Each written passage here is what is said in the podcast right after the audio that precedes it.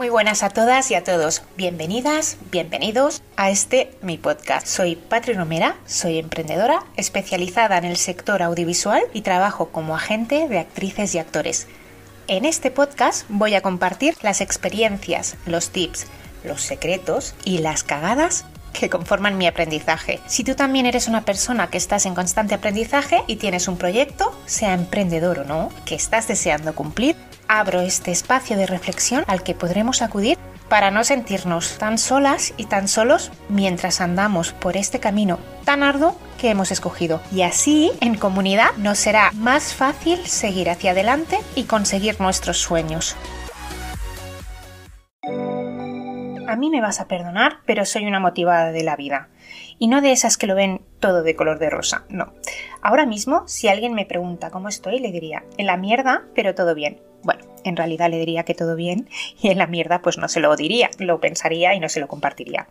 Estoy metida en un bucle intentando equilibrar mi vida profesional con mi vida personal, porque una no existe sin la otra. Si no ganas el dinero que necesitas para vivir, no vives, y si no vives, no puedes trabajar para ganar dinero. Muy obvio, lo sé, pero cuando eres emprendedora y estás metida en el bucle, te parece mucho más fácil salir de IKEA en plena campaña de Navidad que ver cómo consigues gestionar un equipo de personas, generar ingresos y pagar tus necesidades básicas sin morir en el intento. Eso por no hablar de que tus amigas te dan por imposible cada vez que te dicen de quedar. Y tú le sacas tu agenda llena de colorinchis, toda motivada, y no ves ningún hueco libre donde programar una quedada con ellas. Bueno, ni para una quedada con ellas, ni para ir al baño casi. Emprender es duro, es muy duro Pensaba que arrancar y comenzar a facturar iba a ser difícil, pero que una vez superada esa fase, luego todo iba a ser más fácil, como por arte de magia, algo así como los cuentos de Disney, que una vez él o la protagonista de la historia consigue superar todos los obstáculos para conseguir su objetivo, lo siguiente que saldría es el cartelito y fueron felices para siempre, vendiéndote esa imagen de casados con niños y todos sonriendo.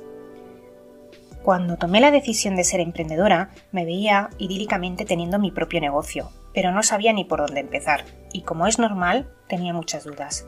¿Cuánto tardaría a ganar un sueldo? ¿Cuándo me tengo que hacer autónoma? ¿Necesito una oficina para que me tomen más en serio dentro del sector donde quiero emprender?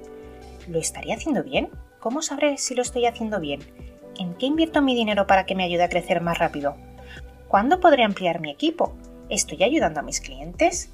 Todas esas preguntas y muchas otras no dejaban de repetirse en mi cabeza, pero sabía con certeza que tenía dos cosas a mi favor.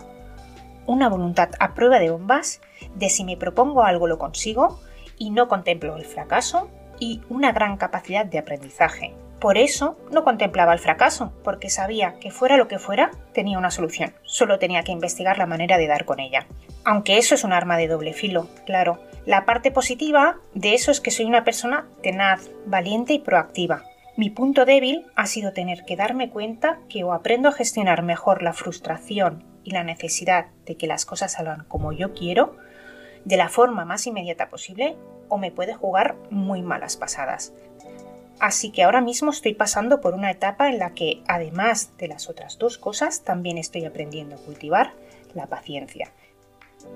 Como habrás podido deducir, el tío vivo en el que estoy subida es considerable, llena de retos y de miedos, como tú, como todos.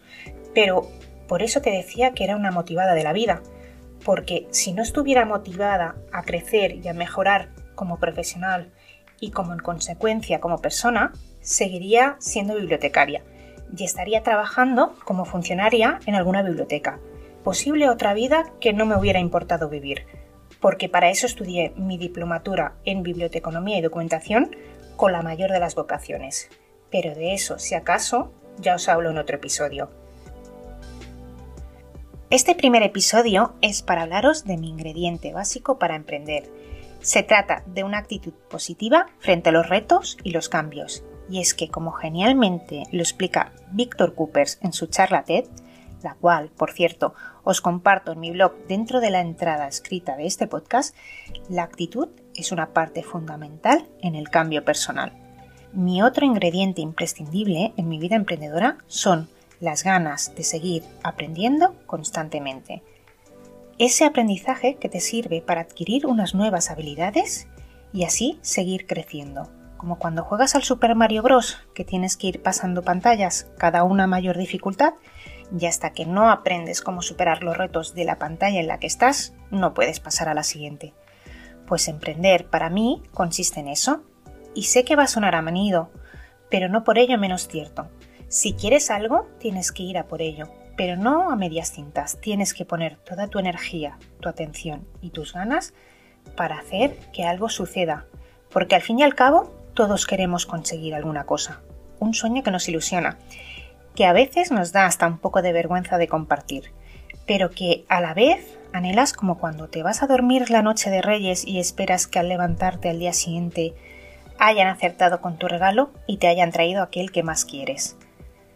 A lo largo de los siguientes episodios os iré compartiendo cuáles han sido y cuáles son los múltiples retos a los que me he ido enfrentando desde que soy emprendedora y a través de qué libros, cursos, vídeos y personas he ido aprendiendo a emprender. Estos aprendizajes incluyen conocimientos de crecimiento personal, gestión de equipos, negociación, networking, comunicación, marketing, finanzas y de muchísimos otros temas que son imprescindibles en la vida de una emprendedora. Espero que mi voz, mi experiencia, mis reflexiones y sobre todo los recursos que os voy a compartir os ayuden a vosotras y a vosotros en vuestros caminos, sean emprendedores o no. Y hasta aquí el capítulo de hoy. Muchas gracias por haberme escuchado y os espero en el siguiente capítulo.